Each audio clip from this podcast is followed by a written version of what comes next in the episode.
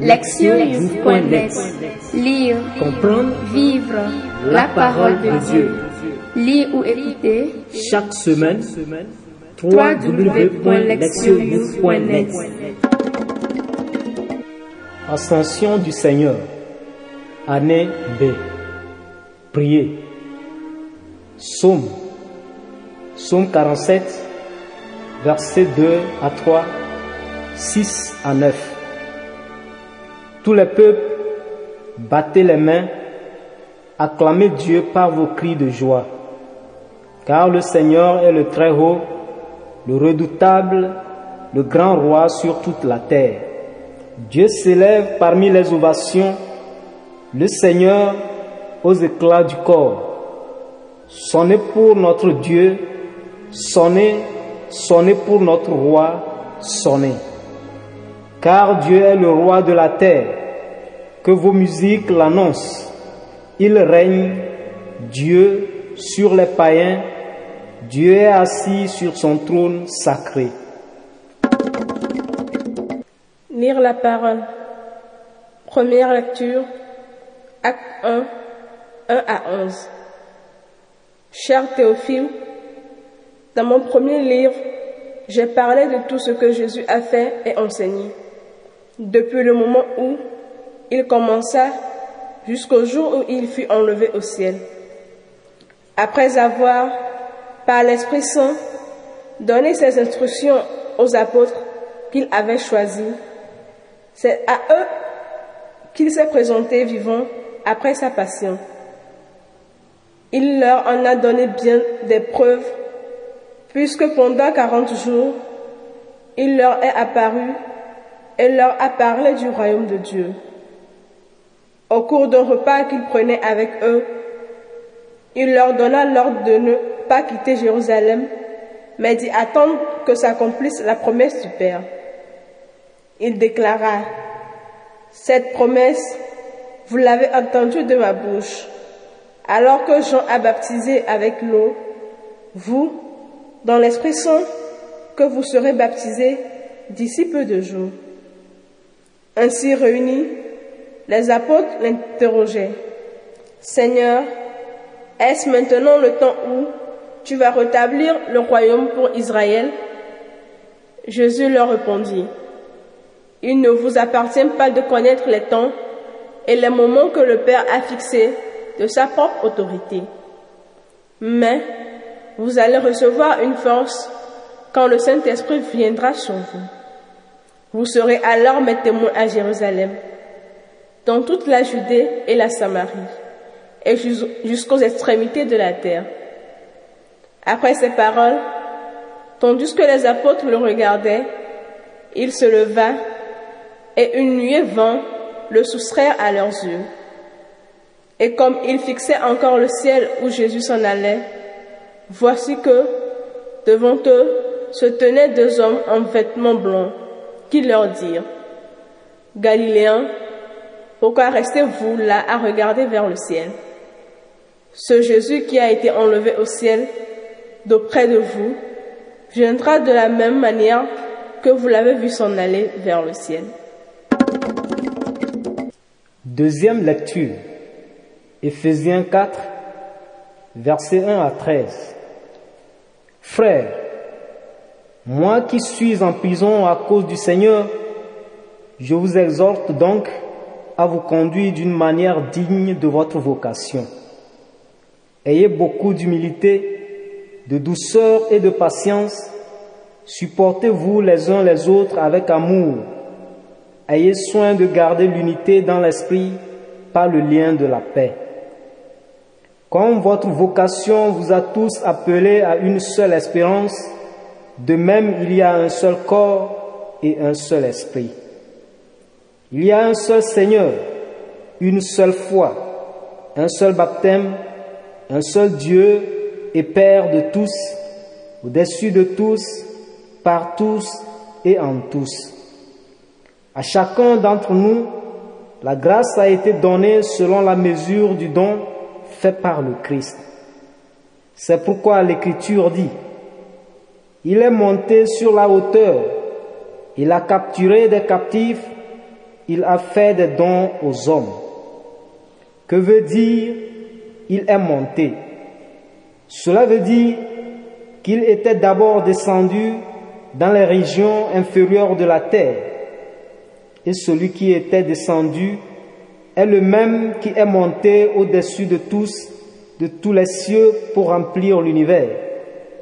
Et les dons qu'il a faits, ce sont les apôtres et aussi les prophètes, les évangélisateurs, les pasteurs et ceux qui enseignent. De cette manière, les fidèles sont organisés pour que les tâches du ministère soient accomplies et que se construise le corps du Christ jusqu'à ce que nous parvenions tous ensemble à l'unité dans la foi et la pleine connaissance du Fils de Dieu, à l'état de l'homme parfait, à la stature du Christ dans sa plénitude. Évangile Marc 16, 15 à 20. En ce temps-là, Jésus ressuscité se manifesta aux onze apôtres et leur dit, Allez dans le monde entier, proclamez l'évangile à toute la création. Celui qui croira et sera baptisé sera sauvé. Celui qui refusera de croire sera condamné. Voici les signes qui accompagneront ceux qui deviendront croyants. En mon nom, ils expulseront les démons, ils parleront en langue nouvelle, ils prendront des serpents dans leurs mains, et s'ils boivent un poison mortel, il ne leur fera pas de mal. Ils imposeront la main aux malades, et les malades s'en trouveront bien. Le Seigneur Jésus, après leur avoir parlé, fut enlevé au ciel et s'assit à la droite de Dieu. Quant à eux, ils s'en allèrent proclamer partout l'Évangile. Le Seigneur travaillait avec eux et confirmait la parole par les signes qui l'accompagnaient. Entendre la parole. Thème. Investi d'une mission. En voyant les disciples fixer leur Seigneur en train de disparaître dans les nuées, nous pourrions nous dire que la fête de l'ascension renvoie à une triste réalité. Et pourtant, cette célébration commémore l'investiture solennelle des disciples et de l'Église envoyés en mission afin de poursuivre l'œuvre de Jésus sur la terre. Le moment de l'ascension 40 jours après la résurrection est symbolique. Tout comme le retrait de Jésus au désert pendant 40 jours précédait son ministère public, ainsi les 40 jours de communion intense avec le Christ après sa résurrection précèdent la mission des disciples. L'ascension inaugure ainsi une nouvelle étape dans l'histoire du salut à savoir le temps de l'Église. La première lecture correspond à l'ouverture du livre des actes des apôtres. Ce texte fait le lien entre les actes et l'évangile de Luc, rapportant l'événement de l'ascension sur lequel se conclut l'évangile. Manifestement, ce deuxième livre a été écrit dans le but de poursuivre l'histoire de Jésus. Ces deux ouvrages mentionnent la même personne dans leurs introductions. Théophile. Cette figure, inconnue par ailleurs, pourrait être une personne précise pour laquelle Luc a écrit. Mais elle peut aussi représenter tous les chrétiens et toutes les chrétiennes à qui ces textes sont adressés et dont le message demande à être entendu et vécu. Le début des actes rapporte les rencontres que les disciples ont eues avec Jésus ressuscité, se focalisant sur ces dernières instructions. Les disciples se montrent curieux au sujet de la date de la restauration finale du royaume pour Israël. Mais Jésus leur fait prendre conscience de ce qui est vraiment important. Plutôt que de spéculer sur l'avènement de ce royaume, ils devraient se concentrer sur la tâche qui est la leur d'être ses témoins à Jérusalem, dans toute la Judée et la Samarie et jusqu'aux extrémités de la terre. En fait, ces paroles anticipent le reste du livre qui décrit comment l'Église s'est répandue dans le monde entier, à commencer par Jérusalem et en passant par les régions voisines de Judée et de Samarie pour atteindre Rome, le centre du monde civilisé. Dans les actes, nous voyons que les disciples jouent un rôle crucial dans cette expansion de par leur témoignage sur la vie et l'œuvre de Jésus. Le Seigneur ressuscité continue à agir à travers eux et les habilite pour cette mission par le don de l'Esprit Saint. Leur réponse active, leur courage et leur coopération sont en effet nécessaires pour que l'Église croisse et se répande. Ils sont maintenant l'extension de Jésus, ses successeurs et ses héros. Le passage de la lettre aux Éphésiens fournit deux rapports importants sur ce thème de la mission. L'auteur commence par parler de la grande dignité de la condition chrétienne et exhorte les croyants et les croyantes à vivre une vie digne de leur vocation. Il les invite à garder l'unité par la pratique de vertus telles l'humilité et la douceur, la patience et le support mutuel avec amour. Ces vertus et ces attitudes visent à renforcer l'unité et la paix, autrement dit l'harmonie entre tous les membres de la communauté unis par le baptême et le don de l'Esprit. Cela étant, cette unité et cette harmonie restent une mission à poursuivre et une tâche à accomplir. Voilà pourquoi l'auteur appelle les chrétiens et les chrétiennes à construire le corps du Christ.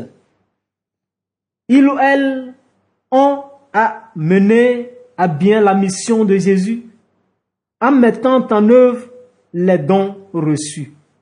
L'auteur insiste sur le fait que l'unité ne se confond pas avec l'uniformité, puisqu'à chacun d'entre nous, la grâce a été donnée selon la mesure du don fait par le Christ.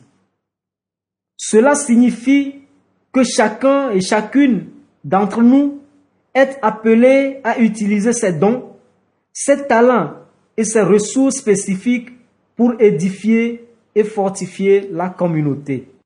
L'auteur se réfère également à l'ascension de Jésus. Citant le psaume 68, verset 19, il révèle que le ressuscité est monté au ciel et exerce sa seigneurie sur tout l'univers et la totalité de ses puissances. Il a capturé des captifs. Étant d'abord descendu sur la terre comme un humain, Jésus est retourné dans le monde divin. De là, il continue à faire des dons de toutes sortes aux croyants et aux croyantes qui vivent ici-bas. Ces dons sont destinés à construire les communautés jusqu'à ce que nous parvenions tous ensemble à l'unité dans la foi et la pleine connaissance du Fils de Dieu à l'état de l'homme parfait, à la stature du Christ dans sa plénitude. La lettre aux Éphésiens insiste sur le lien intrinsèque entre la mission et la communauté elle-même. Des chrétiens et des chrétiennes matures, rassemblés dans une communauté unie, sont les meilleurs témoins du Seigneur ressuscité devant le monde entier. Un tel témoignage constitue la mission de l'Église dans le monde. Les versets conclusifs de l'évangile de Marc rapporte les dernières paroles de Jésus avant son ascension. Ces paroles montrent clairement que la mission des apôtres après le départ de Jésus est de poursuivre ce qu'il a commencé. Toutefois, alors que la mission de ce dernier se limitait au territoire relativement restreint de la Galilée, de la Judée et à leur environ, les disciples sont appelés à élargir cette mission au monde entier et même à la création en sa totalité. Cette mission est d'une extrême importance puisqu'elle inclut le message du salut. L'accueil de Jésus dans la foi conduit au salut. Son rejet aura pour conséquence la condamnation. Le message du Christ doit être porté à tous et à toutes pour qu'ils ou elles aient une chance d'accéder à la foi. Faire connaître Jésus dans l'univers entier est l'objectif et la mission des disciples. Ils sont reconnus dépositaires de cette mission par leur capacité à accomplir des signes tout comme leur maître a accompli.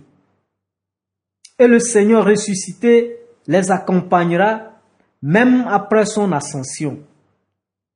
Les disciples contribuent à rendre le salut accessible à tous et à toutes, même si l'accueil qui lui est fait dépend du choix personnel de chacun et de chacune. La fête de l'ascension ne signifie pas la fin de l'histoire de Jésus, bien au contraire. L'événement qu'elle commémore inaugure son histoire en tant que Seigneur de toute la création. Après cet événement, sa mission de salut se poursuit d'abord à travers ses propres disciples, puis à travers l'Église à laquelle leur mission a donné naissance.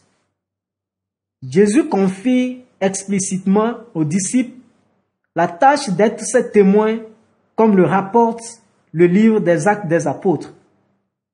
Leur mission a conduit à la création de communautés chrétiennes dans le monde entier. Ces églises, en retour, ont la mission de se développer pour atteindre leur pleine maturité dans la foi et l'unité en mettant en œuvre les dons que le Seigneur continue à leur octroyer. Une fois pleinement développées, ces communautés deviennent des communautés disciples qui rendent témoignage à Jésus par leur vie. De telles églises sont les successeurs des disciples et de Jésus. La mission de celui-ci et de chacun des membres de son corps a, une extrême importance puisqu'il s'agit de proclamer le message du salut au monde entier. L'accueil ou le rejet de ce message reste le choix de ceux et de celles qui l'ont entendu. Cependant, la mission des croyants et des croyantes est toujours de le faire connaître par les paroles et les exemples que donne une vie chrétienne mature. Sur le mode de l'invitatoire, le psalmiste fait signe vers le but visé par la mission de l'Église. Tous les peuples battaient des mains, acclamez Dieu par vos cris de joie car le Seigneur est le Très-Haut, le redoutable, le grand roi sur toute la terre. Écoutez la parole de Dieu. S'adressant à des milliers de jeunes rassemblés à Denver aux USA pour la huitième journée mondiale de la jeunesse, le pape Jean-Paul II s'est exprimé ainsi. N'ayez pas peur de sortir dans les rues et les espaces publics comme l'ont fait les apôtres qui ont annoncé le Christ et la bonne nouvelle du salut sur les places des cités, des villes et des villages. Ce n'est pas le moment d'avoir honte de l'Évangile. C'est le moment de le proclamer sur les toits. Cette déclaration du pape est le rappel efficace qu'une mission nous a été confiée.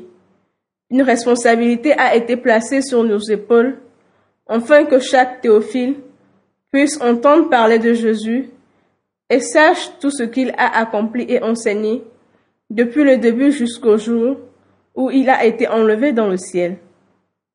On peut se demander quels furent les sentiments des apôtres et quelles pensées leur traversèrent l'esprit, tandis qu'ils fixaient le ciel et regardaient Jésus y monter.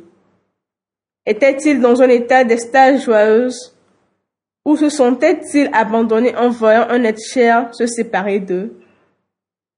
Quels que furent leurs sentiments et leurs pensées La question rhétorique des deux hommes en vêtements blancs fut le signal d'alarme qui les ramena à la réalité. Pourquoi restez-vous là à regarder vers le ciel? Ils n'avaient aucune raison pour continuer ainsi. Ils devaient tourner leur regard vers la terre où il y avait beaucoup de travail à faire. L'ascension de Jésus dans le ciel ne met pas fin à son ministère sur la terre. Elle marque seulement le début d'une autre phase de sa mission de salut. Cette deuxième phase reste à accomplir par ses disciples. Équipés des dons nécessaires, il est monté sur la hauteur, il a fait des dons aux hommes. Certains ou certaines sont appelés à accomplir cette tâche comme apôtres, d'autres comme prophètes, évangélistes, pasteurs, enseignants, catéchistes, choristes, placeurs, etc. Les dons varient, mais la mission est la même. Aller dans le monde entier, proclamer l'évangile à toute la création.